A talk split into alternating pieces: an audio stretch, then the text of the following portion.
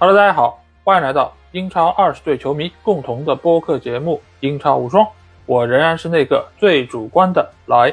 首先，还是欢迎大家可以订阅我们的公号“足球无双”，因为在这里，你不但可以听到我们每一期音频节目推送，还可以看到最独特的足球专栏文章。最主要的是，可以看到加入我们粉丝群方式，只要在微信里面搜索“足球无双”或者点击节目详情页就可以找到。期待你们的关注和加入。那新赛季的英超联赛已经拉开了帷幕，我在这里只想对所有的听众说一句：我想死你们了。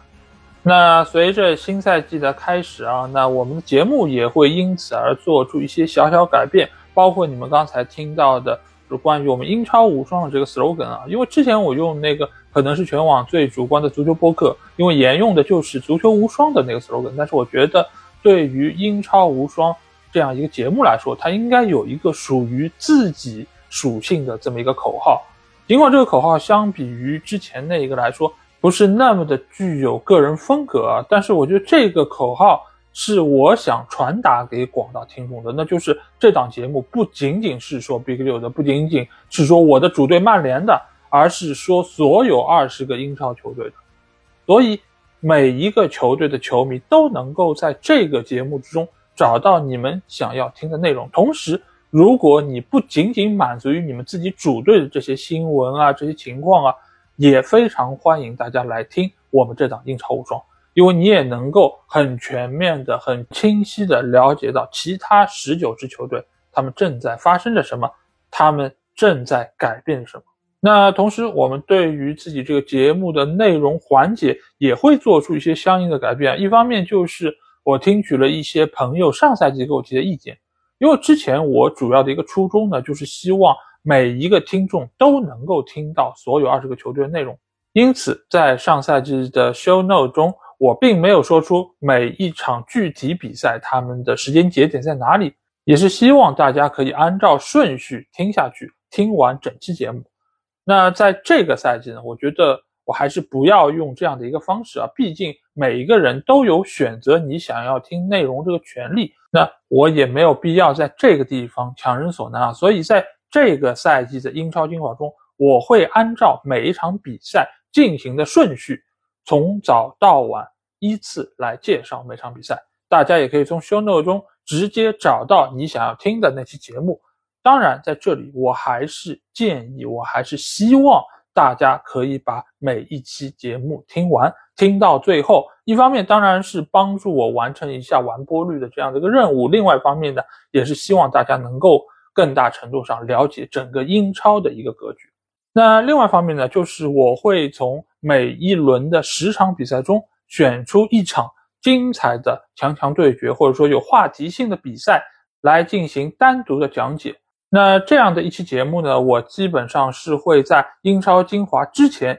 就推出，而且将会是以付费的形式来展现在大家面前。那相信大家在听到这期英超精华的时候，就已经可以在播放列表中看到之前我们上传的那一期，就是所谓的无双优选啊。一方面是因为这样的强强对话理应受到更多的重视。我也会投入更多的精力来准备这期节目。另外一方面呢，也确实是制作这些播客节目耗费了我比较多的精力和时间。我也是希望在这方面能够有更多的回报来给到自己。所以在这里也希望大家能够多多支持。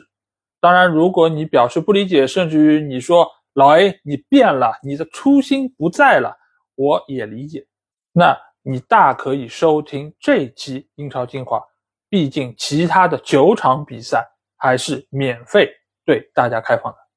当然，那期付费内容目前可以收听到的渠道只有微信公众号、喜马拉雅还有小宇宙，大家可以自行选择你们更加方便的收听渠道来收听。好，那话不多说，接下去就有请大家跟随我一起进入到本赛季。英超第一轮的精彩比赛之中，好，那第一场比赛也是本赛季的揭幕战啊，我们来到是特夫摩尔球场，在这里伯恩利将主场迎战的是曼城队。那这个球场我们也是时隔两年再次来到这边。那伯恩利作为上个赛季英冠的冠军球队啊，他们也是来势汹汹，希望可以在英超冠军的身上能够拿到分数。但是最终结果我们看到，哎，并不是特别的如意啊，是零比三完败给了曼城。当然，这个相比于他们上赛季在足总杯遇到曼城那场零比六，结果略微好一点点。但是从整个场面上，从赛后的数据上，我们看到英冠的冠军和英超的冠军。乃至于欧冠的冠军还是有比较大的一个区别啊，但是我不得不说，就现在的这三个升班马球队之中啊，伯恩利是最被我看好，这赛季是能够保级的。哎，为什么这么说？因为一方面啊，恐怕你现在带这个球队，他整个的技战术打法和当年的肖恩戴奇其实已经有了非常明显的区别。以往的肖恩戴奇是典型的英式打法，球员非常的硬朗。硬桥硬马的上，但是呢，他的技术能力、他的战术复杂程度其实并不是特别理想。但是孔帕尼来了之后，尽管孔帕尼以前也是一个后卫出身，也是一个中卫出身，但是他对于球队的进攻、对于球队技术方面的调教，在这两年中还是起到了非常明显的一个效果。而且当年他在安德莱赫特带队的时候，他的一些战术理念就已经可见一斑。那现在这个伯恩利队。我觉得他其实这场比赛这么快就丢球，而且最终是零比三完败。我觉得很大程度上有一个原因，就是他们从英冠升上来的时候心气儿比较高。因为我们要知道，上个赛季伯恩利在英冠拿到了多少分？拿到了一百零一分，超过了一百分，这是一个相当出色的战绩。而且他也是整个联盟之中进球最多、失球最少的球队。所以可以这么讲。在英冠，伯恩利没有任何敌手。你想一想，你在整个一年之中都没有什么对手，轻轻松松就获胜，轻轻松松就拿到了英冠的冠军。你来到英超，你是不是想要让英超的球队见识一下自己的水准？那伯恩利在这场比赛中，他其实就要想：哎，曼城，你到底有几斤几两？我们拉出来溜一溜。但是他犯了一个升班马球队最容易犯的错误。就是低估了英超的强度。那在比赛在一开始的时候，他们就丢了一个球。这个球我们可以看得出来，当然哈兰德的个人能力在这里是很好体现，他在门前的嗅觉，他的果敢是非常出色的。那另外一方面也可以看到，伯恩利的这条防线对于哈兰德的防守预估是不足的，所以他刚刚来到英超就被上了一课。同时，他在防守方面其实也是缺乏一定的保护啊，因为在英冠来说，其他对手的技战术打法相对还是比较简单的。你只要布控好，你在区域之内有一定的防守人数，那对于对方的防守就能够有比较大程度的一个控制。但是你到了英超，你不行，你防住了哈兰德，你还要防住他边上的一些球员，你还要防住二点，你还要防住后上插上的罗德里等等这样的球员。那对于伯恩利来说，这是之前很长一段时间都没有遇到过的一个强度，尤其是这场比赛丢的第一个球和第三个球，可以看得出来是体现的非常明显啊。尤其是罗德里的这个进球，他在起脚的那一瞬间，在小禁区之内，其实并没有球员来上前进行干扰，让他非常轻松的把球打入球门。另外一方面呢，就是球队在早早落后之后，他们的心态出现了失衡。这就像我刚才说到的，他们在上来的时候心气儿是很高的，他是想要有一番作为的。但是开场没有几分钟就被哈兰德进了球之后，就给他们泼了一盆冷水。在这个时候，他们心态有些急躁，他们想要赶紧把比分扳回来。那这个情况之下，他们身上的一些缺点就被更大程度暴露出来。尽管我们刚才说到，恐怕尼到队之后，整个球队的技战术是有了很大程度提高，但是这个提高。也要看和谁比，你要和曼城比，你的技术是不够细腻的，你的动作是不够准确的。那从这场比赛伯恩利的这些防守动作也可以看出来，越到后面他们的防守动作越大，整个心态就越急躁。尤其是在比赛最后阶段，鲁扎里的那个红牌就是蹬在了凯尔沃克脚踝上的那一下，其实就能够看得出来球员的心态是非常急的，他想要赶紧。把球断下来，哎，我怎么就是抢不下来？那久而久之，这个球队他的战斗力就会受到影响。当然，这个球队也并不是没有好的地方啊。在这么快就丢球情况下，而且在上半场早早就丢了两个球的情况下，伯恩利的整体技战术的执行并没有乱，球员也没有病急乱投医。这个待会儿我们在点评另外两支升班马球队时候，可以有一个更加明显的对照。伯恩利至始至终，他们都是能够贯彻孔帕尼的战术的一个套路。他们在边路的进攻也是有威胁的。他们在中路也有属于自己的一些进攻套路，所以这场最终的完败，我并不认为是伯恩利这个球队的实力有多差，而只是因为曼城队它的整体实力、它的整个的配合程度要比伯恩利强出很多，而且再加上哈兰德这样一个球员存在，他在面对这种升班马球队的时候，其实是非常具有优势的，因为在身体对抗方面他也不落下风，而在技术能力上。他又占据非常明显的一个优势，同时这场比赛也和去年曼城队的第一场面对西汉姆的比赛是一样的，就是防守队员对于哈兰德到底有多厉害，心里其实没有一个底，他们也是缺乏预估的。当然，同时也是他们的技术能力所难以抵抗的，因此也让哈兰德在短时间之内就终结了他最近七场比赛的一个进球荒。尽管哈兰德是打进了两个非常精彩入球啊，尤其是第二个进球，其实难度是非常大的。他在一个很别扭的情况下，还可以把身体转过来，然后打入死角，那本身也是体现了他把握机会能力的一个特点。但是如果要说这场比赛曼城队谁的表现最好，那我仍然是会把票投给罗德里。为什么投给罗德里呢？就像我们最近一期足球无双节目里面。我们那个足球无双金球奖啊，有一个投票者，他其实就写到了这一点。他说罗德里才是曼城队真正的大腿，非常非常的准确。因为罗德里是中场的核心，他是兼顾攻防两端的一个最重要球员，而且他最近一段时间的后插上的能力也是得到了非常淋漓尽致的体现。尽管他也是在抱怨啊，他出场时间有些多，造成了他可能有潜在的伤病的风险，包括他体能也可能因此受到影响。但是最起码现在这个当刻，曼城队是绝对离不开罗德里的这个发挥，而且这个阶段曼城队是处在一个有新援加入需要适应的一个过程里面，而罗德里作为中场的核心成员，他也需要帮助这些球员尽快的融入到球队之中。比如说德布劳内伤缺下场之后，整个球队阵型的一个调整，都需要依靠罗德里在中场的串联，让整个体系能够更好的运转起来。那说到这儿，顺便来聊一聊德布劳内这个伤病吧。那德布劳内对于曼城有多重要，我觉得已经不用赘言啊。但是他在这个时候出现伤病，确实是让很多人没有想到，因为他在欧冠决赛时候爆出有伤病这么一个情况，大家也都知道。那在经过了整个夏休的一个过程，其实，在季前热身赛他上场的机会也非常的少，这当然也是球队出于保护他这个考量啊。所以在英超第一轮的比赛之中，德布劳内能够先发上场，大家都觉得他的伤病应该已经是完全痊愈了。但是没有想到，他仅仅打了二十三分钟之后就被科瓦基奇换下，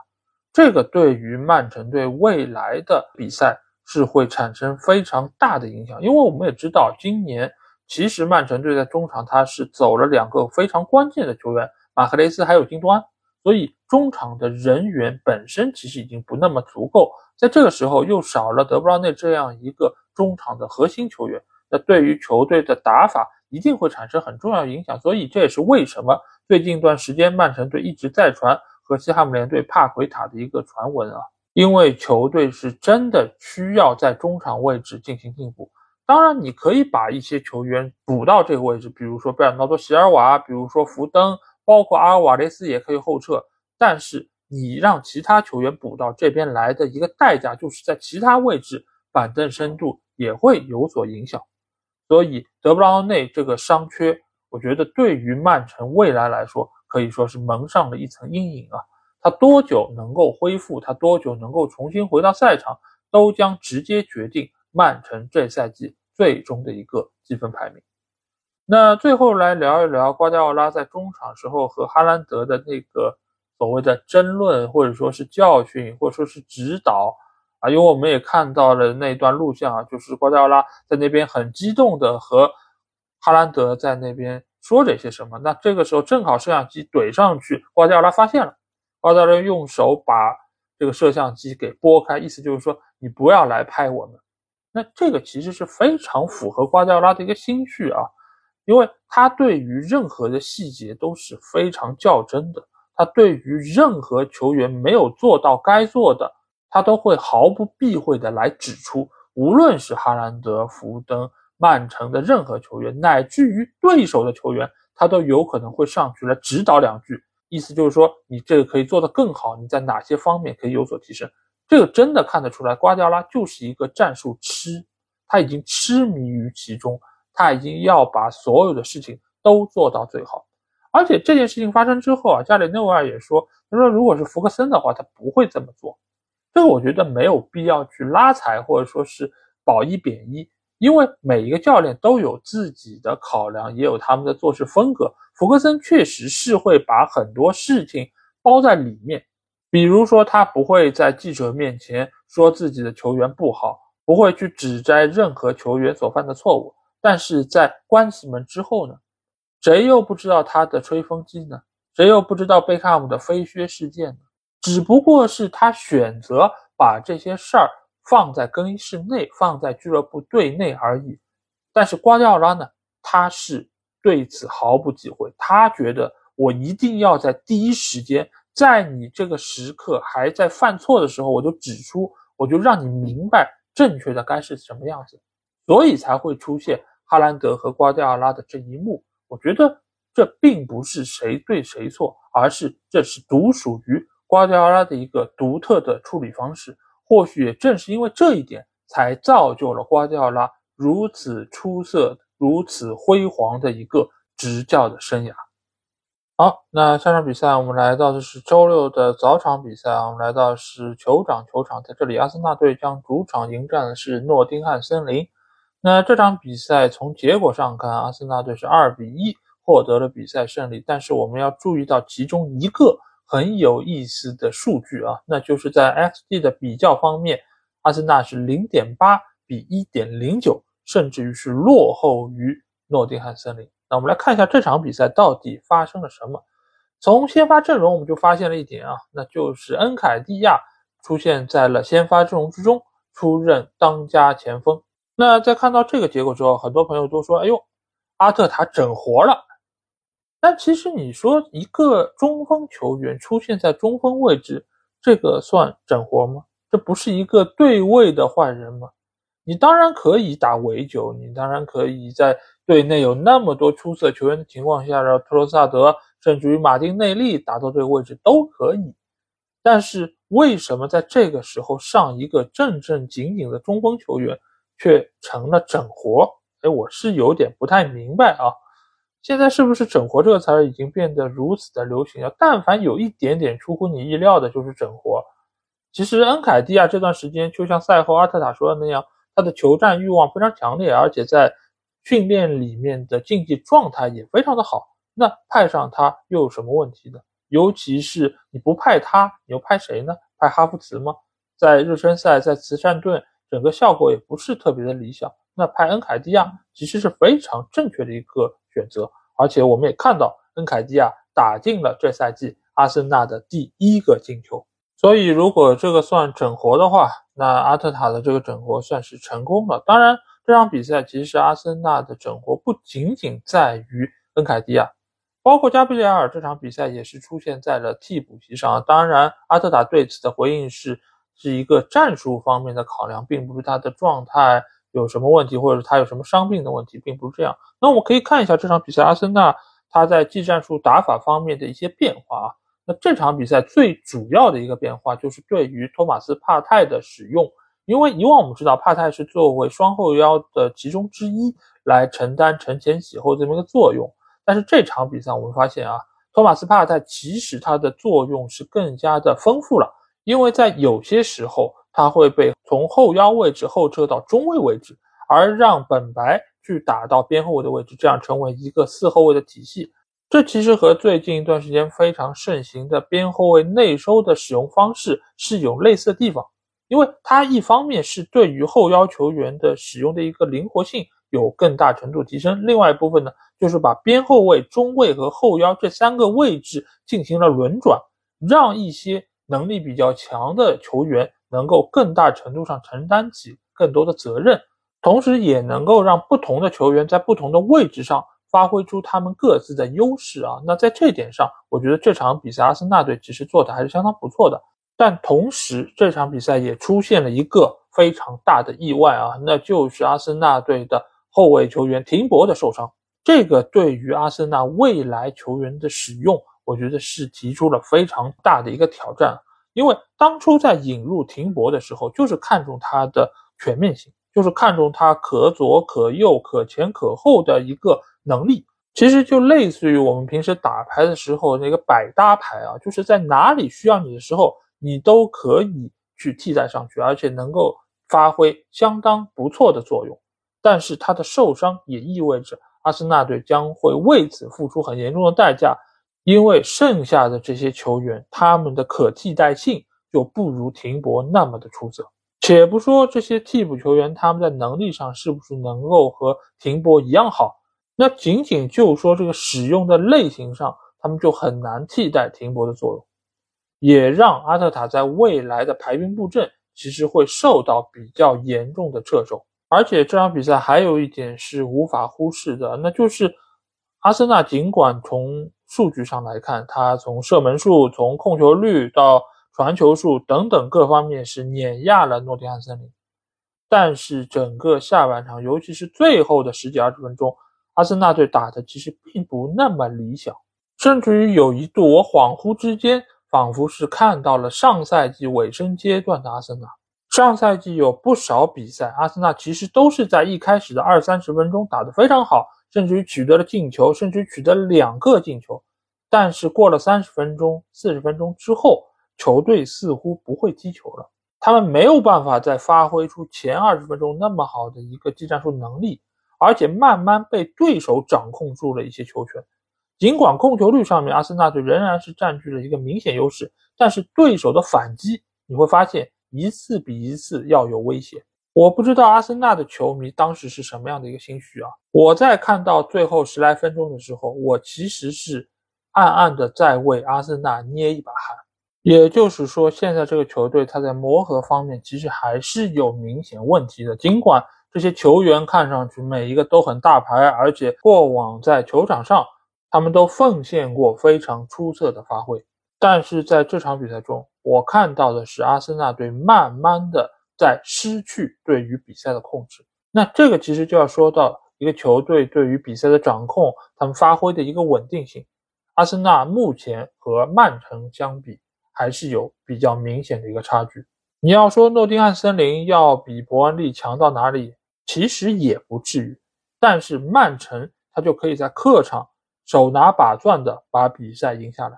而阿森纳队坐拥主场的优势，而且是在上半场领先两个球的情况下，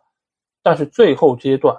被诺丁汉森林其实是逼得非常的苦。这个当然是和后防线上人员短缺有问题，另外一方面也说明现在对于防线的调教，阿特塔还没有做到最好。包括这场比赛，他到底是用三后卫还是用四后卫？他到底是用哪些球员来形成这样的一个体系？这其中还有非常多的工作在等待着他。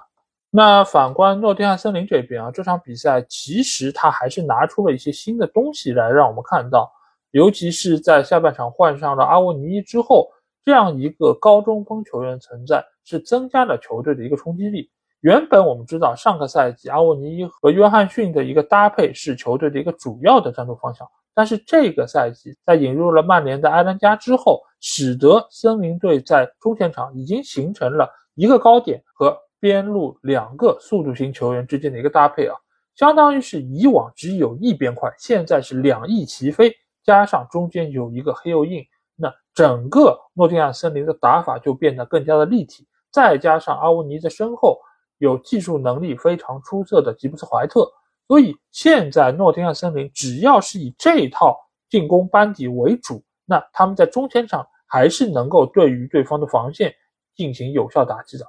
所以这也是为什么在比赛最后结束的时候，他们的 xG 甚至于要高于阿森纳队。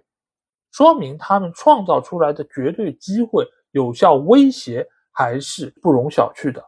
那最后来讨论一下赖斯的那个疑似手球吧。那这个球我们看到是起球到禁区之内，对方的一个头球顶在了赖斯的手上。这球我个人觉得赖斯他其实也是处在一个和对方争抢的过程中，他对于自己的手部并没有办法形成绝对意义上的控制，而且这个手你可以看到，它就位置来说并没有明显的张开，所以裁判。没有判罚这个球是点球，我觉得是有依可循的，甚至于这个球都没有启动 VAR 的一个程序，所以说明裁判对于这个球从一开始他就没有把它当成是一个疑似点球。那顺便说一下，我觉得赖斯在这场比赛中表现还是相当不错的，而且他融入球队的整个的效率，我觉得要比大家想象的更快，所以我期待他会在阿森纳队未来的比赛中。承担越来越重要的一个责任啊！毕竟在阿特塔对于阵容做出众多调整的时候，还是应该有一些位置保持不变的。好，那这场比赛我们来到的是活力球场，在这里伯恩茅斯将主场迎战的是西汉姆联队。那这场比赛有一个点非常有意思啊，那就是双方主教练伊劳拉还有莫耶斯他们的关系是什么？他们关系其实是和一个不在场的。一个人物是有关系啊，那就是伊劳拉是来代替了博恩茅斯的前任主教练奥尼尔，而之前也传言说奥尼尔将会去西汉姆联队替代莫耶斯啊，所以这两个主教练在这场比赛中直接对决，同时也可以来看看他们相比于奥尼尔来说孰高孰低。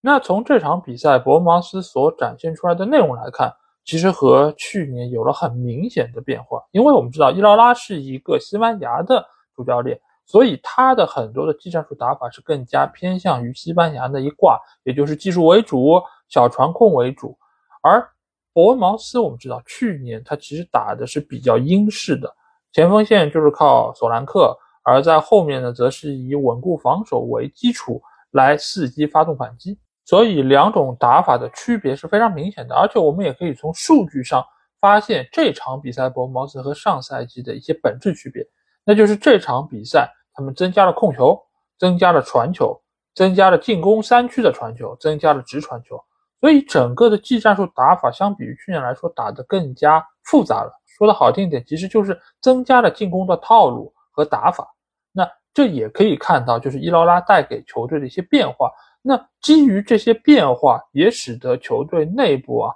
以往来说可能是以两个边路选手为主，但是这场比赛是以中路的球员，比如说布鲁克斯，比如说罗斯维尔这两个球员的发挥为主，而且他们也在禁区前沿拿到了更多的射门机会，从而是以这样的形式来威胁到对方的球门。而反观西汉姆联队这边来说，这个下窗。可以说是新闻不断啊！一方面是莫耶斯和球队管理层之间的一个矛盾，造成了在引援方面其实迟迟没有更多的进展，尤其是体现在沃德普劳斯这个球员。那莫耶斯是非常想要要他，但是球队的管理层新的总监并不认可他这样的一个球风，再加上他比较高昂的一个转会费，所以使得俱乐部内部其实也产生了很多问题，再加上队内的一些球员。他们也觉得在球队内部找不到更多的希望，比如说斯卡马卡，他也离开了球队，包括帕奎塔这段时间也是和曼城队传起了绯闻，所以未来他是不是能够继续在球队效力，也是要打上一个大大问号。但是这场比赛，帕奎塔还是出现在了先发阵容之中。但尽管如此，由于赖斯的离队，也使得球队现在在六号位这个位置上只能重新启用绍切克，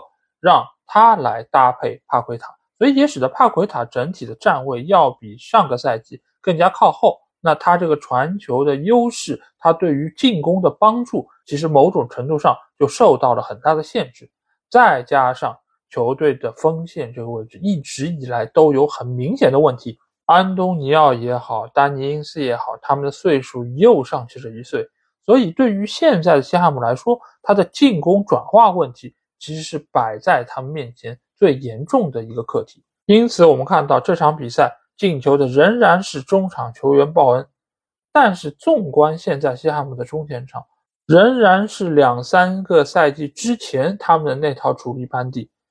就算是去年他们对于阵容有一些革新，引入了一些新的球员，但是再重新翻看一下这套阵容，真正可以称得上是当打之年有实力补充的，也就是只有帕奎塔。所以有不少人问啊，曼城怎么会看中帕奎塔，而且为他报了这么高的一个价格？他在西汉姆联队打得很一般啊，他的助攻数也没有那么多啊，为什么曼城看上他呢？其实一个很重要的原因是在于。西汉姆联队他的射手的能力是比较差的，所以即便帕奎塔他能够把球给到前面，他也没有办法能够转换成进球，那自然也就没有办法转化成帕奎塔的助攻数据。但是其实你可以看到，现在帕奎塔在很多方面其实和曼城的整体打法还是很合拍的，他的拿球能力、他的传球能力、他的意识，其实都是很符合曼城的。只是现在来说，在转会费上，在球员的工资上似乎还有比较大的一个距离，但是换句话来说呢，就是现在的西汉姆联队，他需要引入一个真正意义上有效率的前锋球员。之前也传出过西汉姆联队将会引入曼联队的马夏尔，尽管这个传闻可信度还有待考证啊，但是从马夏尔的个人能力上来说，我觉得还是比较符合西汉姆联队的。只是现在来看，马厂长他的受伤的指数还比较高。他能够有多少场次的出场，我觉得是比较难以预料啊。但是如果曼联能够和莫耶斯有一个友情价，能够把这样一个前锋转让给铁锤的话，那我觉得对于西汉姆是一个不错的补充。同时在后防线方面，马奎尔的引入也将会对于球队的防线有一定的补充。尽管马奎尔在过去几年成为了大家一个嘲笑的对象，说他的转身问题。说他的鲁莽的问题，但是他的身体条件、他的意识，包括他的出球，都是整个英超的中卫里面比较出色的。最起码这一场对伯恩茅斯的比赛，如果马奎尔能够在的话，那对方的当家前锋索兰克就能够有效的被限制住。那最后来说一说铁锤的门将吧，因为过往几年西汉姆联队的主力门将都是法比安斯基，但是随着他的年龄慢慢的上去。球队也是想要对于门将这个位置进行更新换代，这个其实也可以从他们去年引入阿雷奥拉可见一斑。但是阿雷奥拉这个球员，我一直认为啊，他是一个比较平庸的门将。尽管他现在是拿着西汉姆联队队内的顶薪啊，这足见俱乐部对于他的重视。但是从他的守门能力，包括他的反应能力来看，我觉得和法比安斯基的巅峰状态其实没有办法相提并论的，只是因为。法比安斯基现在的年事越来越高，他在某些时刻的稳定性出现了问题，所以阿里奥拉才能够在今年拿到主力位置。而且这场比赛，索兰克打进那个进球之后啊，镜头也是很碰巧的切到了法比安斯基那边，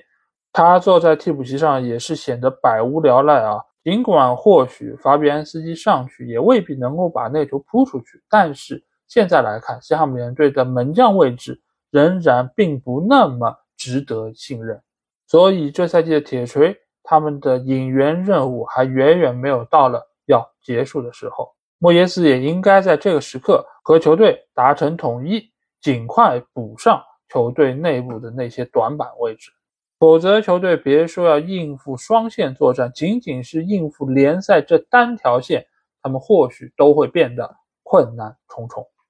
好，那下场比赛我们来到是美国运通球场啊，在这里布莱顿队将主场迎战是卢顿队啊。那这场比赛其实，在赛前时候大家都觉得，哎，布莱顿应该是可以大杀四方，是痛斩卢顿队，从他们身上狠狠地赚取一些净胜球。现实也确实如此啊，最终是四比一，布莱顿获得了大胜。但这场比赛，如果大家是看了的朋友，会对于布莱顿队的表现略微有一些失望。这失望。有几方面，一个当然是在于他们的把握机会能力仍然是没有任何的提高。先发的中锋球员维尔贝克是浪费了很多机会，在他身旁的若昂佩德罗也是浪费了很多机会。否则的话，这场比赛或许上半场就可以打进三到四个进球。这一方面呢，可以看得出来，布莱顿队他现在的磨合还是有一些些问题。毕竟他们队内的几个核心成员都离开了球队，比如说麦卡利斯特。比如说最近就可能要离队的凯塞多。当然，这场比赛他也没有出现在先发阵容之中，所以整个球队最为关键的中场中路位置，其实现在布莱顿队用的是一套新的搭配，就是夏窗刚刚引进的达胡德搭配格罗斯。同时呢，布莱顿队的球员也知道他们要面对的是卢顿队，是这样一个财力规模都无法和布莱顿相提并论的球队啊。尽管布莱顿在十几二十年前也是。和卢顿队差不多，双方也都是处在一个非常低级别的一个氛围之中。因为我们之前说到过，在两千年的时候，布莱顿还仅仅是一个第四级别的球队，而卢顿队呢，他们在十年之前还在第五级别打拼。所以这两个球队，用一句通俗的话来说，都是穷过的，都是穷孩子出身。那现在呢，布莱顿已经是发达了，对吧？动不动卖一个球员可以卖出一亿多，那身价实力。和卢顿队呢，自然是不可同日而语。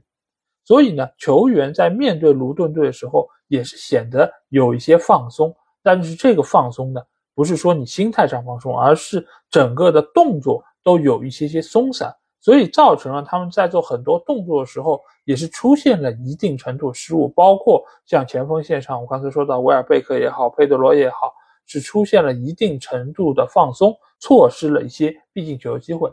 而对于卢顿队来说，他们是全方位的一个缺失。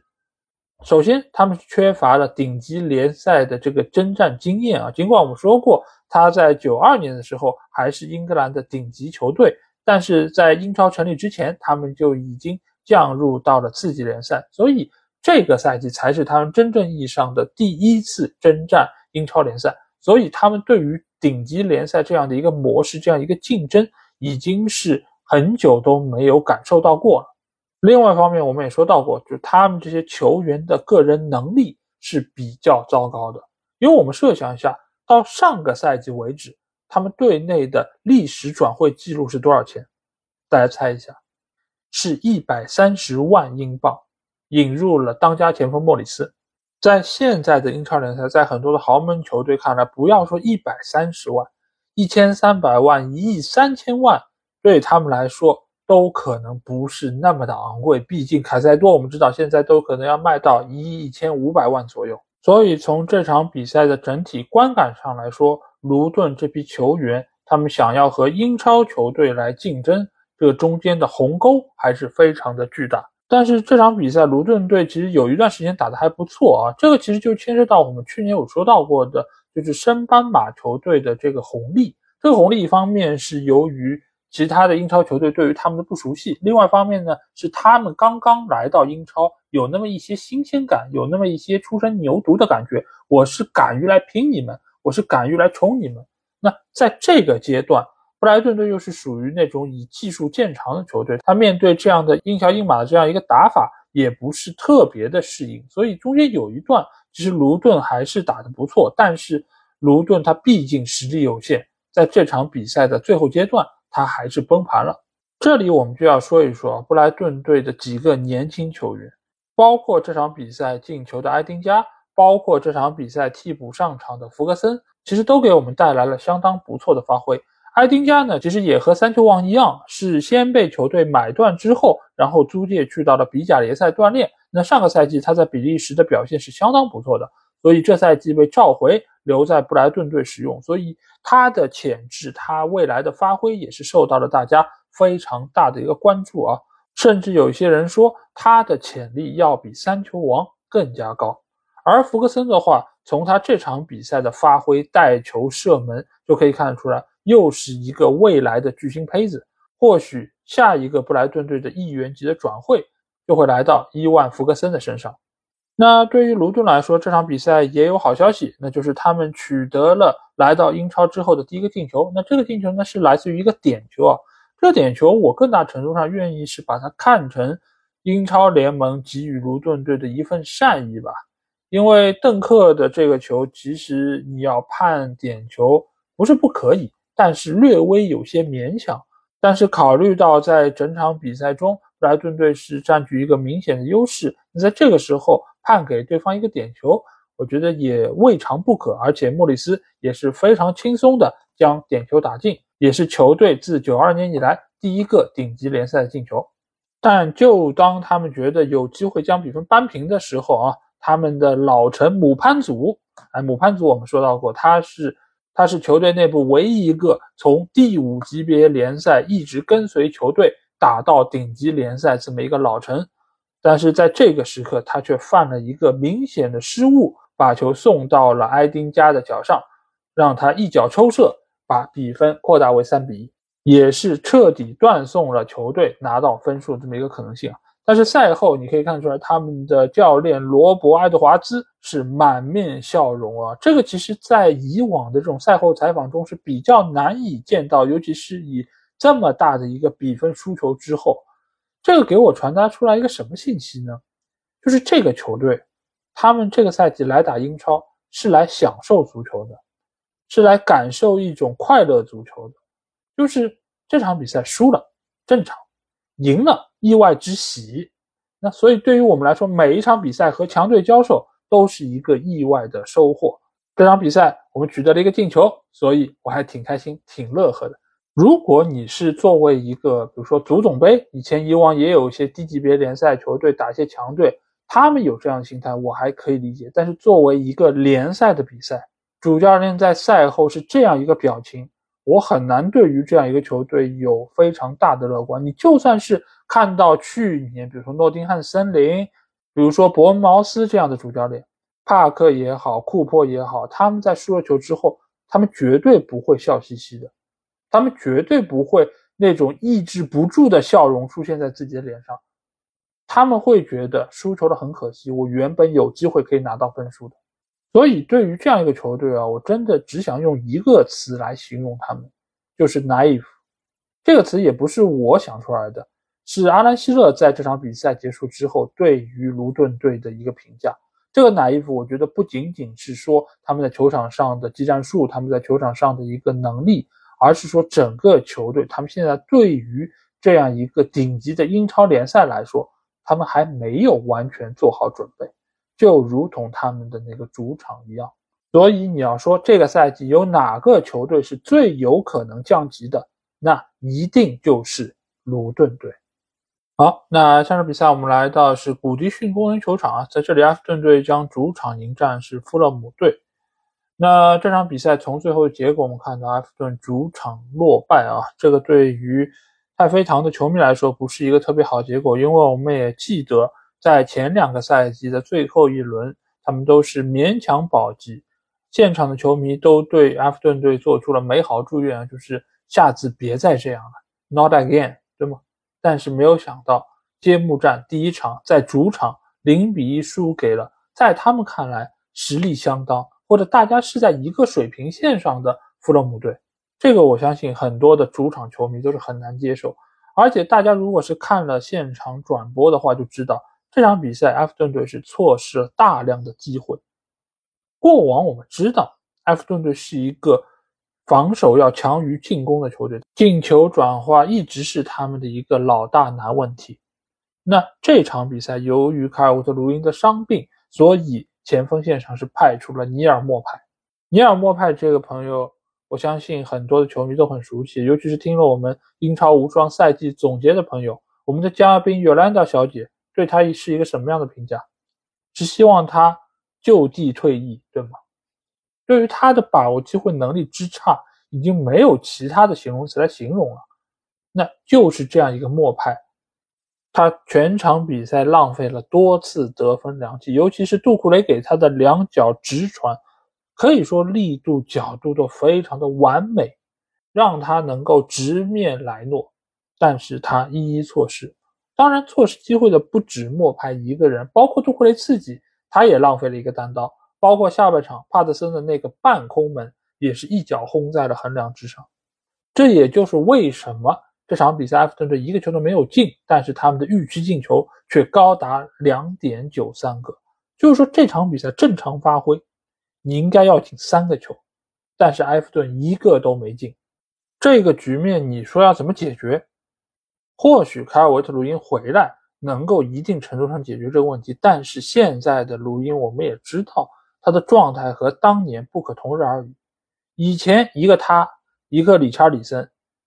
是埃弗顿队前场的两把利刃啊，但是现在呢，卡尔维特·卢因大多数时间都是在伤病名单上，而另外一个朋友理查里森这个礼拜的表现，我相信大家也都看到了，他们真的是在互相比拼，看谁的状态更差一点。所以现在的埃弗顿队如果不尽快引入一些能够把握机会的球员，那这个赛季对于他们来说，或许又将面临保级的这么一个艰巨的任务。但是我们也知道，现在的埃弗顿他在财政上面的问题是比较严重的，他没有那么多的资金去引入一个效率非常高的前锋球员，所以摆在肖恩戴奇面前的这么一个任务，我觉得是非常难以完成。就是你手头就这些人。但是呢，你要让他们变得能进球，这真的是势比登天啊！不过从最近的新闻来看，他们是从利兹联队引入了哈里森，但是哈里森来了之后能解决进球的问题吗？其实也很难，因为他本身也不是一个中锋球员。现在的埃弗顿队，他其实主要缺的还是中锋位置这样一个又可以坐庄，又可以摆脱，还能够射门的这么一个角色。而哈里森更大程度上他是出现在边路。如果哈里森是一个中锋球员，他有很好的把握机会能力，那当年利兹联队为什么要心心念念用班福德呢？你让哈里森去打中路不就完了吗？所以他的到来不过是某种程度上代替以前可能格雷的角色，而没有办法来取代莫派或者凯尔沃特·卢因。所以这个现状，我觉得短期之内是比较难以改变的。那在反观富勒姆队这边啊，这场比赛对他们来说其实是非常的艰难，尤其是在比赛伊始阶段面临埃弗顿队主场的狂攻，他们是经受了非常大的挑战。不过好在莱诺的发挥还是非常的稳定，只扑出了对方很多次的射门。另外方面呢，富勒姆队这个球队他的实力其实一直都是不弱的，只是这个夏天他经历了非常大的一个考验是什么？就是被挖角。他们主教练马尔克·席尔瓦被沙特要挖角，米特洛维奇要被挖角，威廉也要被挖角，所以球队从上到下这个心态其实是比较动荡。他们在赛场上的发挥显然也不如上个赛季那么的稳定。但是随着马尔克·席尔瓦对外官宣他会留在富勒姆队，其实是对于球队非常大的一个强心剂啊。现在来看，威廉也还留在球队，米特洛维奇。在经历了一番比较强硬的对话之后，现在也仍然坐在替补席上，这场比赛也是替补上场，所以这些球员最终留在球队的可能性正在变得越来越大。再加上佩雷拉和雷德的替补出场，使得球队在下半场的战斗力一下子有了明显的提升，也最终造成了弗洛姆下半场的一个进球。所以球队目前来看。尽管他们的中场核心帕林尼亚是遭受了严重的伤病，但是球队的底气还是在的，球队的基本战斗力还是能够得到保证。尤其是在这场比赛面对非常艰难的局面之下，还可以拿到三分。我相信对于富勒姆来说，是在士气方面、在团结性方面有很大帮助的一场比赛。那最后我们来说一说，就是上半场迈克尔基恩所打进的那个进球。最终是因为犯规被吹掉了。那这个球，我们来看看到底是发生了什么。当时莱诺是出击摘到了这个皮球，摘到皮球之后呢，他在下落的过程里面碰到了他身前的塔可夫斯基，塔可的手碰到了莱诺的手，致使莱诺这个球他掉落在地，迈克尔基恩补射将球送入了球门。那这个情况之下，莱诺其实他是先拿到球的。这个球也一直被他控制在手中。那在这个情况之下，塔可尽管他人没有动，他的手也没有动，但是你作为一个人，你站在这个地方，你干扰了对方的门将。因为如果没有你，你不在这儿，这个球是不会掉落的，因为他牢牢地抓在了莱诺手里。所以无论你有没有做动作，你都是影响到了门将来持球。因为门将在禁区之内其实是受到严格保护的，所以这个球最终被吹掉，我觉得也是非常的合情合理。好，那下场比赛我们来到是布拉摩尔象球场啊，在这里谢菲联将主场迎战是水晶宫。那这场比赛最后的结果是谢菲联主场零比一输给了水晶宫啊。从结果上来说是有一点点憾负的感觉，但是如果看了比赛的朋友，我们再回过头来看一看这个数据的话，我们会发现谢菲联其实输的一点也不冤，因为水晶宫的预期进球是达到了两点零一个啊，所以霍塔公园球队只进了一个球，已经算是很给谢菲联面子了。那这场比赛从总体的感觉上来说，谢菲联确实还是一个英冠级别的球队，因为他们无论是从打法上来说，还是从球员的个人能力上来说，都和水晶宫，也就是英超的球队有一定的差距。整个球队在我看来，有一定能力的球员不超过三个。中前场球员里面，可能奥苏拉是一个不错的球员，因为他有一定的抢点能力，而且他的射门的感觉也是相当不错的。但是其他队员，你可以发现。当水晶宫开始压迫的时候，谢菲联是很难出球的，他很难把球有效的导到对方的后场，即便是有机会能够传导到中前场，也经常会出现本方的一两个球员在对方整个的包围圈之中，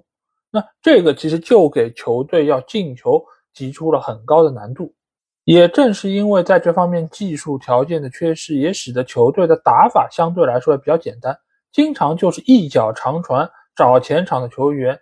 全场球员好不容易把球拿下来之后，就发现哎已经被对方两三个球员围剿住了。那在这个时候不得不转过身来想要回传，但是一抬头呢，又发现本方的队友根本还没有跟上，所以整个进攻还没有开始就已经被对手掐断。而反观水晶宫这一边。在少了他们的当家前锋扎哈之后啊，整个球队现在也是采用了一种新的打法，那就是增加向前传球。因为以往来说，球队更大程度上是依靠球员的带球，扎哈也好，奥利塞也好，或者埃泽也好。但是现在呢，由于扎哈不在了，整个球队想要进攻，那就必须要增加更多的向前传球。那这个时候，爱德华也就在前场拿到了更多的机会和空间。只不过呢，现在这套打法相对还不是那么成熟，所以球队的传跑配合效率还是比较的一般。爱德华也多次掉入到对方的造越位的陷阱之中。而球队另外一个获胜的关键呢，就是他们现在中场的厚度还是相当出色，因为他们从伯恩茅斯是免签了莱尔马，而莱尔马在中场的覆盖程度还有他的拼抢的能力，在伯恩茅斯的时候就得到了大家的关注。那在来到水晶宫之后，他又搭配了水晶宫在上个赛季表现非常不错的杜库雷。那这两个中场的悍将，他们组成这套防线，其实在面对谢联的时候，就能够很有效的遏制对方的反击。而且当球权转换的时候，他们也能够第一时间的把球分给边路的埃泽，或者给到另外一侧的乔丹安尤，让他们在中前场创造更多的进攻得分机会。所以，纵观这场比赛啊，你可以看出来，水晶宫其实他打的也并没有多复杂，他的球员能力也没有说多出众。但是谢联在面对这样对手时候，确实就拿不出什么办法，而且他们还是坐拥主场的优势。因为我们要想一想，去年，比如说伯恩茅斯第一场主场比赛，他们就是二比零战胜了维拉，那他们就很好的利用了主场这样一个优势。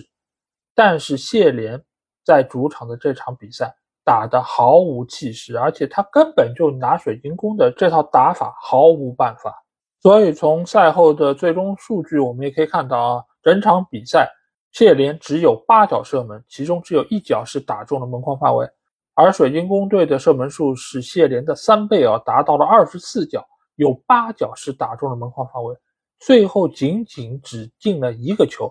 已经算是谢联队的表现非常出色。那这场比赛中还发生了一个小插曲啊，那就是谢联队的中场球员洛维在争抢一个边线球的时候啊，他在场边是击打到了老帅霍奇森的肚子啊。那霍奇森他是怒不可遏，紧紧抓住了洛维的手，意思你小子什么回事儿？居然敢打我！我八十多岁了，给你打出个好歹来，你负责吗？我要是像某一些老人一样往地上一躺，我讹你一辈子，你信不信？不过好在这个事情很快就平息了啊，因为两边的助理教练啊什么的都出来把双方给劝开，才使得这个事件没有进一步的升级啊。不过老帅在赛后的心情看出来还是非常不错啊，毕竟你只是打了一下我的肚子，我可是从你这儿拿到了三分啊！好，那下场比赛我们来到的是圣詹姆斯公园球场，在这里纽卡将主场迎战是阿斯顿维拉啊。那这场比赛，我相信大家在看到比分的时候一定会大吃一惊啊，因为这两个球队在上赛季的表现都是相当的出色，尤其是阿米里来到维拉队之后，整个球队是实现了反弹，可以说是原地起飞啊，整个球队展现出相当不错的竞争力，而且最终也是拿到了欧战的参赛资格。但是这样一个球队为什么去到圣詹姆斯公园？会落得如此的大败，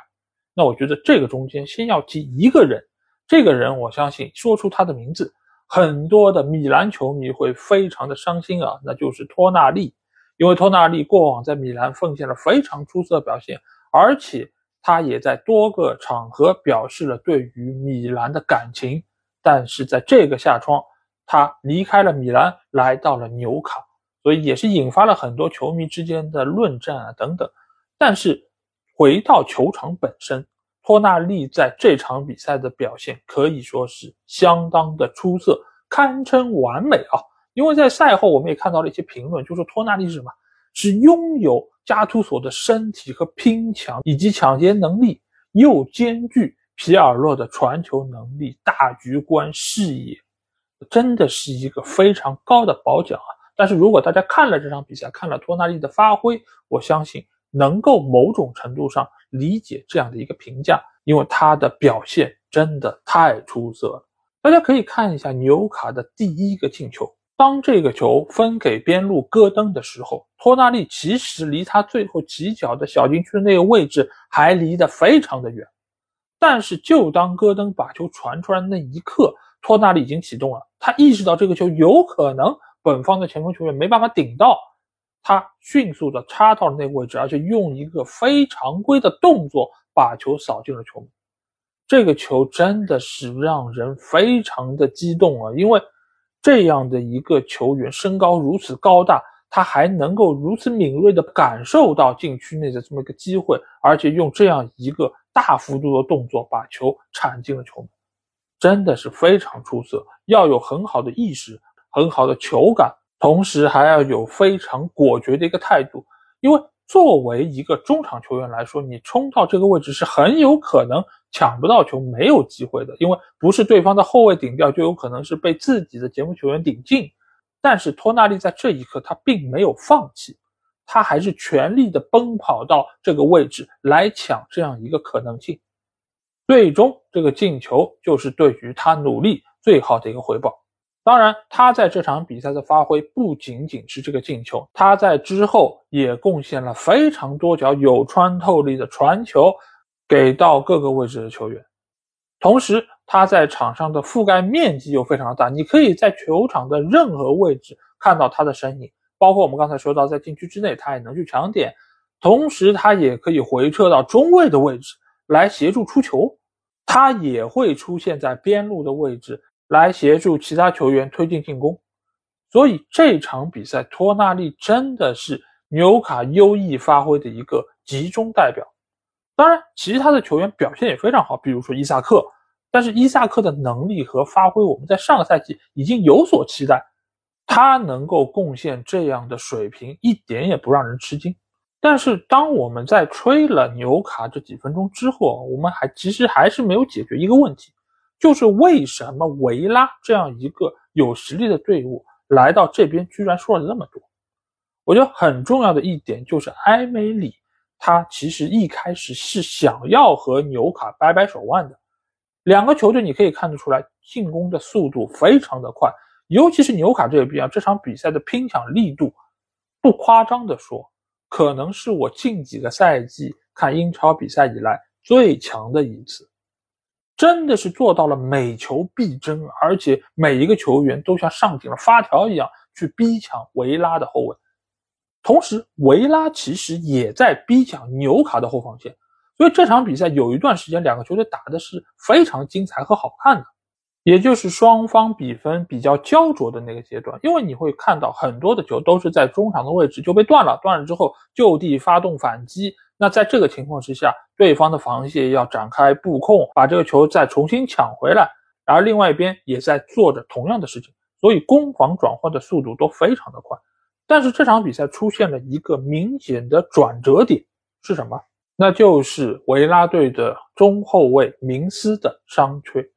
明斯的受伤下场。因为我知道明斯他是一个英超比赛经验非常丰富的球员，他在场上的大局观对于后防线的领导力是维拉队非常重要的一个环节。但是在这个时候，他的下场其实就让纽卡找到了可乘之机。最明显的一个代表就是下半场伊萨克打进的进球，那个球其实原本根本不是个机会，而是孔萨在受到了伊萨克的紧逼之后出现了失误。使得伊萨克单对单面对马丁内斯，最终他非常出色的球感把球轻轻一挑，挑入了网底。这个球是这场比赛最关键的一个进球。至此之后，纽卡展开了他们水银泻地般的进攻，维拉再也没有还手之力。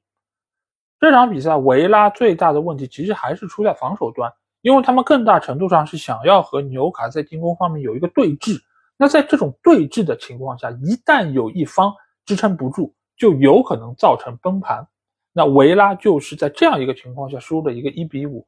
原本双方的实力本没有那么大的差距，只是维拉队的明斯的受伤造成了保托雷斯上场之后，整个后防线的体系其实磨合还不够。所以给到纽卡抓到了那么多机会，包括保托雷斯他个人也有过一个非常明显的失误，造成了本方的丢球。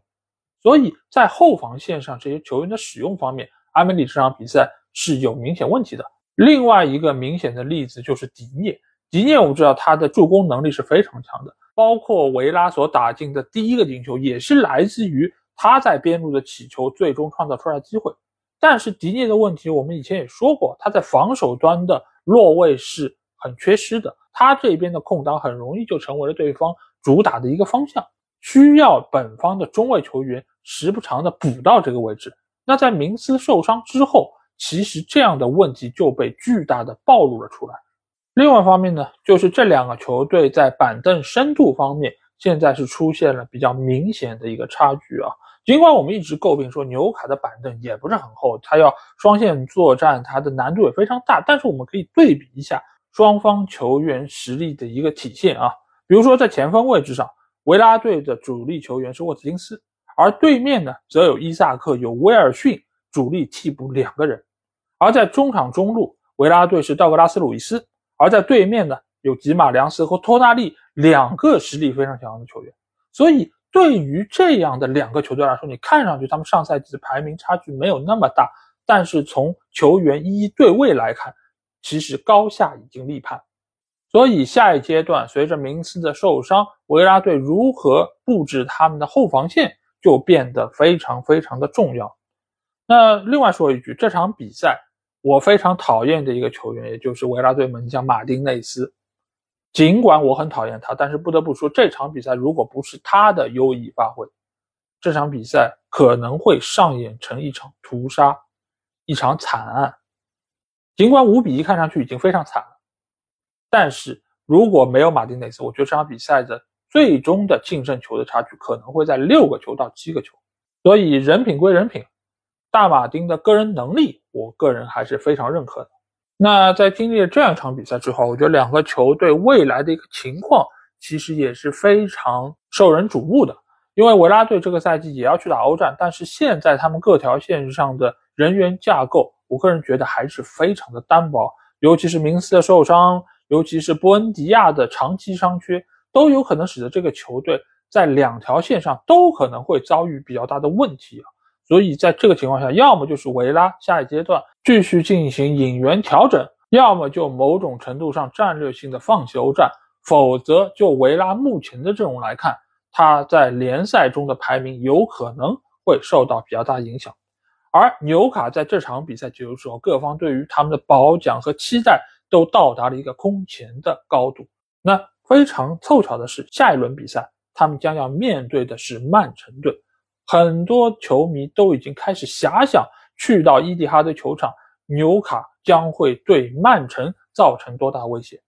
我在这里提出一个小小的担忧啊，一方面是在于纽卡这场比赛对维拉，他其实是占据了一定程度的优势。这个优势体现在他们非常恐怖的主场圣詹姆斯公园，这个我们已经说过多次。另外一方面呢，还是在于他们这套打法正好是克制了维拉，因为维拉他本身的中场的能力，他后防线的不稳定性，其实都是纽卡这场比赛能进这么多球非常重要的一个点。而下场去到曼城的主场，纽卡还能不能够发挥出这样的优势？这个是第一点担忧。第二点担忧呢，就是这场比赛他们的拼抢力度，我说过了是空前的，我从来没有见过这么强的拼抢的力度。那这个对于体能的考验其实是非常大的。那下场比赛他们还能不能够保持这样的一个拼抢力度？同时，他们要面对的是曼城的控球，那这和维拉又是完全不同档次的两个球队。所以下一场对曼城，或许才是纽卡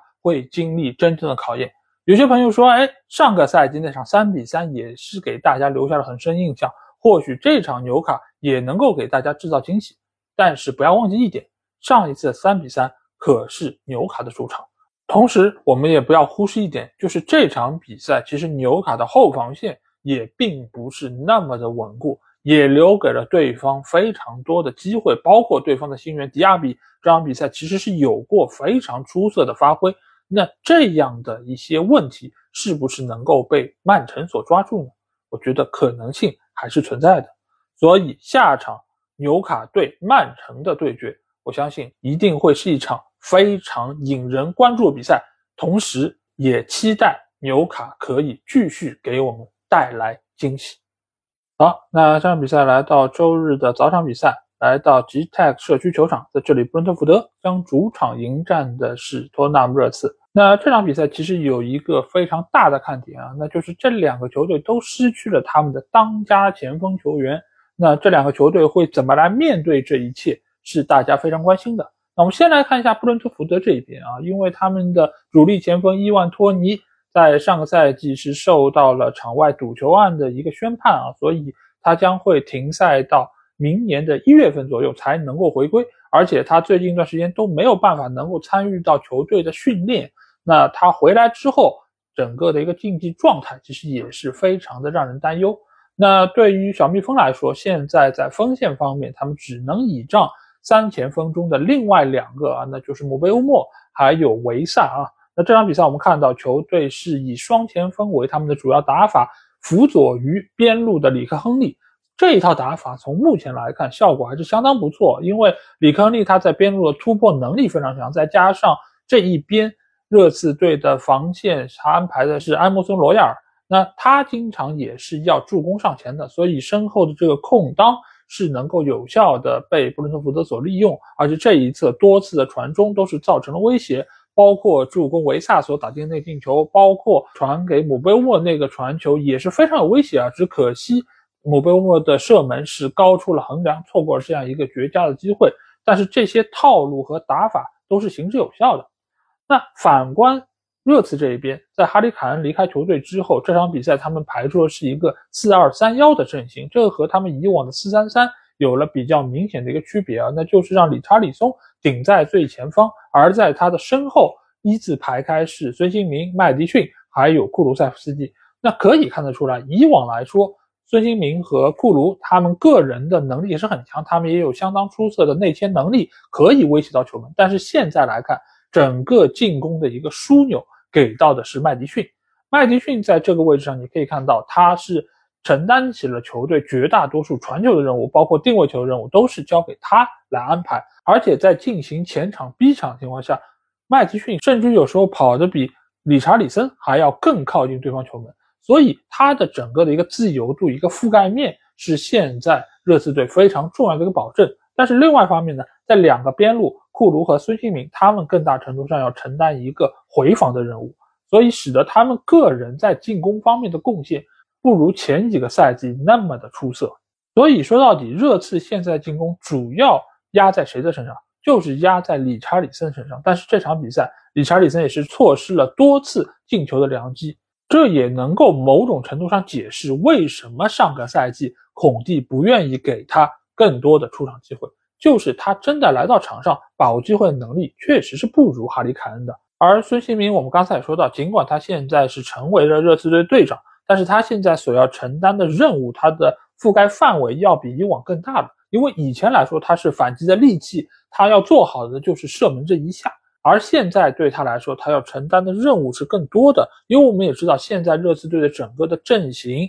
它的位置都要比上个赛季有了很大的变化。因为这边其实也有一个数据可以看出来，从一个热点图上，我们能够看到上个赛季在孔蒂的带队之下啊，在后场他一般是有多达五个球员在那边参与防守，而这个赛季新来的波斯特克格鲁，他对于球队的安排是在后场只安排两个球员，绝大多数球员都要压过半场来参与进攻，所以这样一个情况之下，使得孙兴民他很多时候需要来到后场进行补位。进行防守，也是在一定程度上消磨了他参与进攻的体能和射门的准确性。而在后防线方面，这场比赛先发的中卫球员是罗梅罗，还有新援范德芬啊。那罗梅罗的表现一如既往是非常出色，而且他也是打进了热刺本赛季的第一个进球。在他打进这个进球之前啊，他在本方的禁区之内和姆贝乌莫是有过一次头碰头。造成了轻微的脑震荡的一个迹象啊，但是他仍然是坚持在场上。而当他打进那个进球之后啊，由于麦迪逊这个任意球开的速度是非常快，力量是很足的，而他是迎着球去顶这个球，所以他整个脑袋所承受的这个压力是非常大。当然，这个球由于速度快，造成了对方门将扑救不及，但同时也是加重了他在脑震荡这方面的一个症状。所以波斯特格鲁也是出于安全的考量。把他换下了球场，但是也正是因为他的下场，造成了后面一个阶段热刺队的防守出现了比较明显的问题。而范德芬和新门将维卡里奥的表现，我只能用中规中矩来评价啊，因为一方面他们到队时间没有那么长，配合和磨合也仍然是处在一个进行的过程里；另外一方面呢，就是他们在面对这样的一个英超比赛的时候。他们还是体现出了一定程度不适应啊，包括维卡里奥的几次扑救，你看出来还是有点紧张。范德芬下半场的那个防守也是差一点点造成了点球啊，不过好在他是先碰到了球，算是逃过这一劫。但是当时的这个防守的动作相对来说还是有一些些鲁莽，再加上热刺现在这套打法就是一个互捅的打法，就是大家拉出来进攻，看谁能够多捅对方一刀，所以对于后防线上的防守压力来说。仍然是非常巨大。那最后我们来讨论一下这场比赛的一个疑似点球吧，那就是下半场沙德后插上之后进行了一脚挑射，在球挑出去之后被对方的门将维卡里奥拦身抱倒，最后裁判并没有判罚点球给到小蜜蜂。那在赛后采访到托马斯弗兰克的时候，他略微有一些些犹豫啊，毕竟现在评价主裁判啊是会受到比较严厉的一个惩处。但是他还是给到记者一个肯定的答复，他觉得这是一个五十对五十的一个球。那沙德把球挑出去之后被对方放倒，那应该是一个点球。那我觉得这个球其实从以往的判罚中也可以找到类似的情况，比如说有一场曼城对阿森纳的比赛啊，萨卡就是把球先捅了出去之后被埃德森放倒，最终裁判就是判罚了点球。那同时这样一个判罚也和待会儿我们要说到的就是曼联对狼队里面奥纳纳出拳击中卡拉季奇的那个判罚可以连在一起说，那就是你把球先捅出去之后，或者说顶出去之后，或者说射出去之后，被门将放倒或者被后卫放倒，是不是一个犯规？这个我们如果换一个思路来看，就比如说你这个球你是带球趟入禁区，你往前趟了一步，这个球被捅出去，对方后卫过来把你铲倒，那是不是一个犯规？我相信绝大多数人都会认为是一个犯规。那既然如此，为什么这样的一个判罚会有争议呢？一个最主要的分界点在哪里？就是你这个球是否还在你的可控范围之内，还有就是你这个球是否已经出界成为了一个死球。你像沙德的这个射门，它力量非常大，它就是在。门将扑到他之前就已经完成射门，而且这个球是高高的飞出了底线。那你可以理解为他已经是完成了这个射门动作。那你如果动作都已经完成了，我推你一把，是不是形成了犯规呢？是不是参与到刚才这个进攻之中呢？那我觉得这个是有可商榷的地方。但如果说这个球它没有出界，还在禁区里面，甚至于我还在可以控制的范围里面，那这是不是一个犯规呢？这个结果我相信也是显而易见。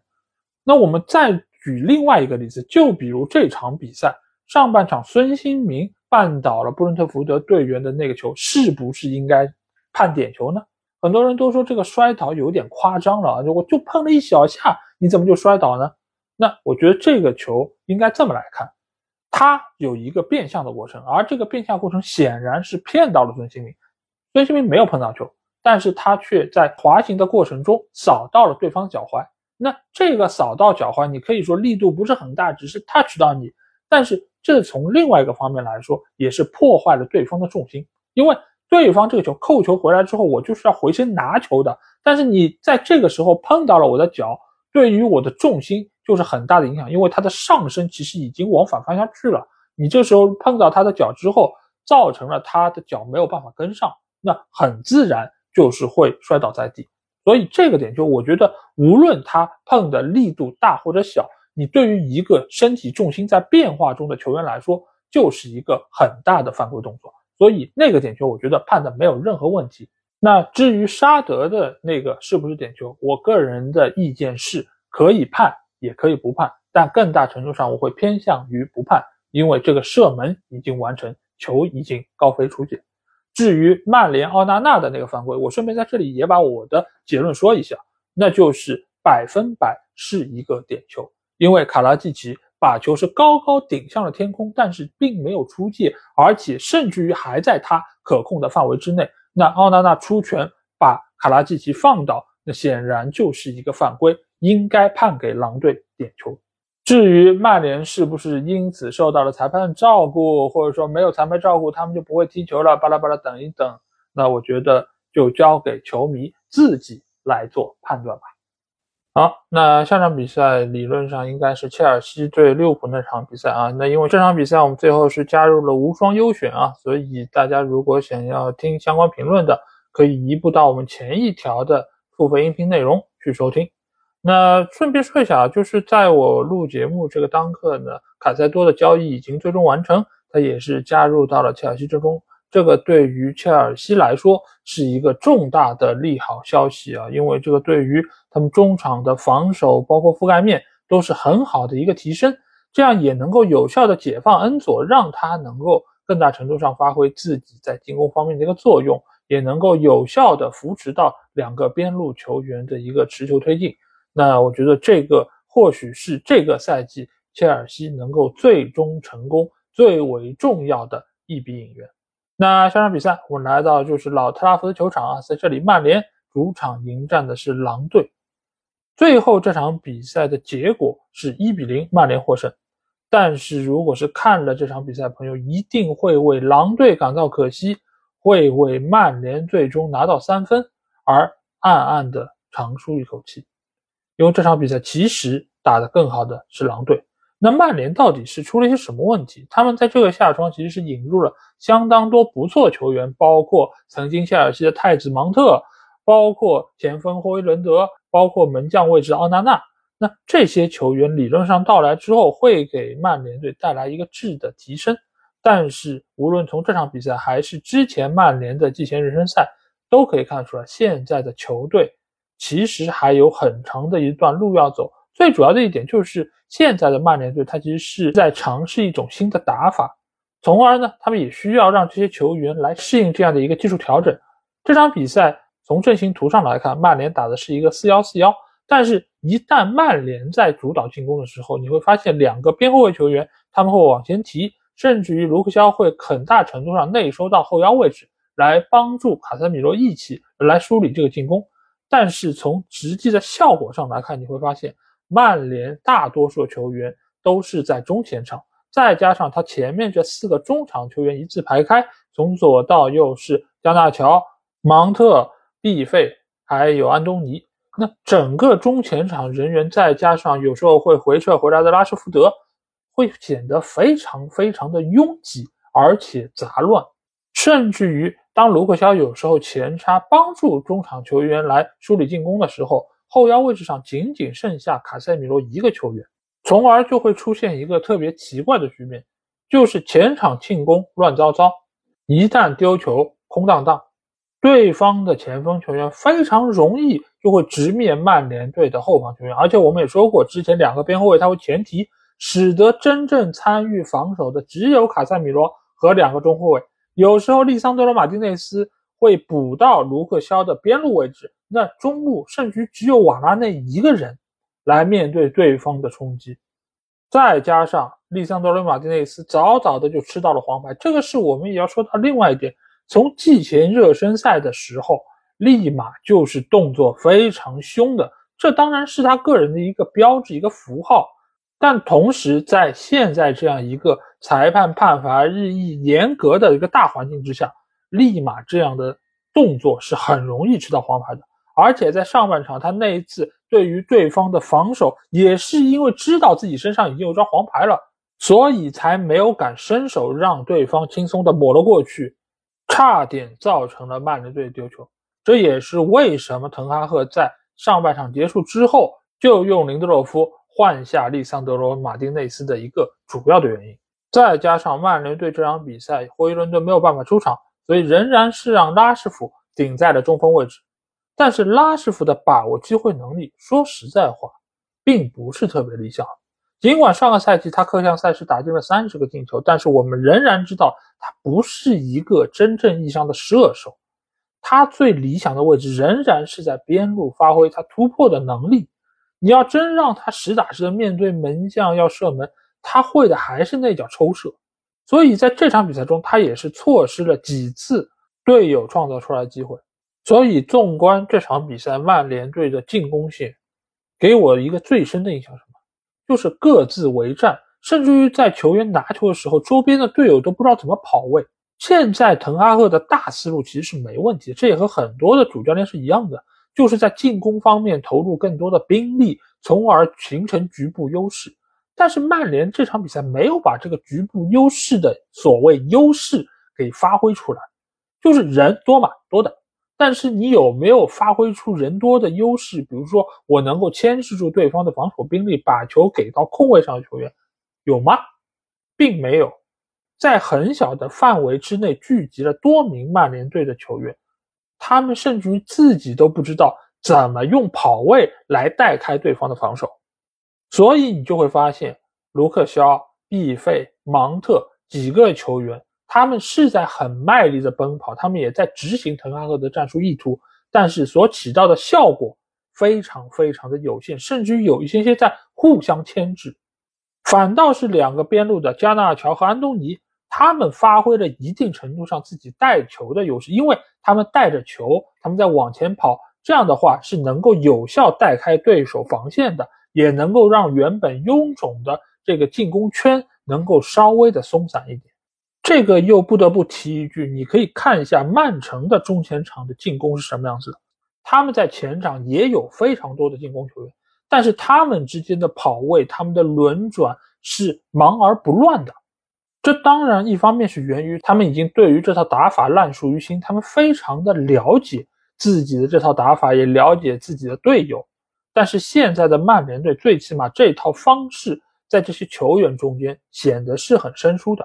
而现在新赛季的联赛已经开始，还有多少时间留给滕哈赫和这支曼联队来进行磨合呢？另外一方面，我们刚才也说到，就是现在的防守端人员是不够的，而且他们是缺乏纵深保护的，所以在现在中前场的配合还没有那么熟练情况下，是很容易被对方断球的。那这个断球所带来的风险就非常非常的巨大，经常有可能直面中后卫，甚至直面门将奥纳纳。这场比赛我们也看到了下半场狼队那些反击，我们可要知道上半场曼联队的 xG 是远高于狼队的，但是整场比赛结束之后呢，狼队是要比曼联更高的，就说明整个下半场对方发动了如潮的攻势，但凡对方的把握机会能力强一点点，曼联就有可能遭受一场两球甚至三球的落败，这还不说那一个。被误判的点球，这个疑似点球的判罚，我在上一场小蜜蜂对热刺的那一段节目中已经和大家解释过了。我的看法非常的清楚，就是这一定是一个点球。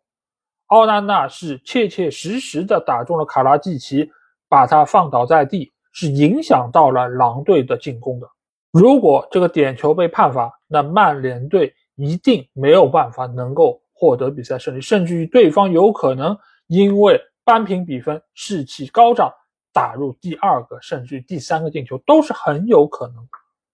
所以在看到这样一场胜利之后，我很为曼联队下一轮的比赛而担心。因为他们的对手也是在进攻方面投入了大量兵力的一个球队，那就是热刺。我很难想象，在热刺的主场，如果曼联队的进攻还是如此的杂乱，会留给对方多少反击的机会。而我们知道，热刺的反击，他们的球员可不是狼队所可以比拟的。而且这场比赛能够赢狼队，真的是非常非常侥幸。一个很重要的原因，是因为。对方刚刚更换了主教练，加里奥尼尔才来球队，他和球队的磨合时间也非常短。他但凡能够再多待两个礼拜，这场比赛就不知道是什么结果了。在现在这样一个很多球队都在打边后卫内收的这么一个情况下，卢克肖不是不能打到后腰位置，但是他这场比赛所展现出来的效果，并不是那么理想。那我觉得是不是有可能啊？让卢克肖还是打到三后卫的体系中，让利桑德罗马丁内斯打到后腰位置，协助卡塞米罗来增加球队的一个覆盖面。另外一方面呢，让芒特和毕费两个人能够有一个纵深，而不是平行站位在那边挤压本就已经不是那么宽裕的空间。因为这两个球员他们本身脚下的控球能力就没有那么出色，当然毕费要比芒特好一点。但是让这两个球员挤在一个狭小范围空间内，再加上卢克肖，再加上加纳乔等等，这其实是在浪费他们的个人能力和特点。再加上这场比赛，曼联队对于纵深的利用其实也不是那么的充分，比如说下底传中就屈指可数。这当然也是源于球队在中锋位置上没有那么一个高中锋存在，所以这套打法也没有很大程度上被使用。但是这其实进一步的让曼联队在进攻的空间方面是受到了限制，所以我希望教练组能够在最短的时间里面对于技战术进行一定程度的调整，而不要被一场胜利冲昏了头脑。另外一方面，狼队在这么短时间里面，加里奥尼尔就能够把球队带成这个样子，我个人觉得还是非常的出色啊。因为洛贝特吉过往的执教成绩我们都能看到。但是他的突然离队，我相信对于球队的影响还是非常大，而且球员也需要时间来适应加里奥尼尔这样不同的一个技战术打法。那最起码从这场比赛来看，他们适应的相当不错，而且加里奥尼尔也非常敏锐地捕捉到了曼联队的弱点在哪里，那就是后场还是比较害怕逼抢。我们可以看得出来，尽管奥纳纳的出球是比德赫亚有了很长足的进步，但是后场其他球员呢？你如果还是按照短传的方式给到他们，他们也仍然很难把球交到中场。而且这场比赛我们也说到，中线上人很多，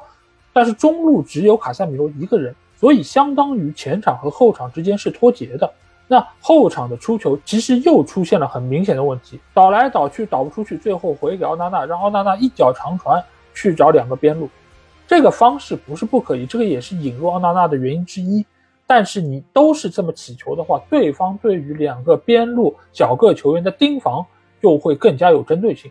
这只是你众多手段中的一种，而不应该成为唯一的一种。所以，对于下一场对热刺的这场比赛，我真的很难乐观的起来。也希望曼联队能够在最短的时间里面找出应对的方式，而不要早早的在积分榜上被其他的强队。拉开差距。好，那这期节目基本上就这样。如果你听了我节目，有什么话想对我说，欢迎在我们的评论区留言。如果想要和我直接交流，也可以来加我们的群，只要在微信里面搜索“足球无双”就可以找到。期待你们的关注和加入。那这期节目就到这儿，我们下一期的英超精华节目再见吧，大家拜拜。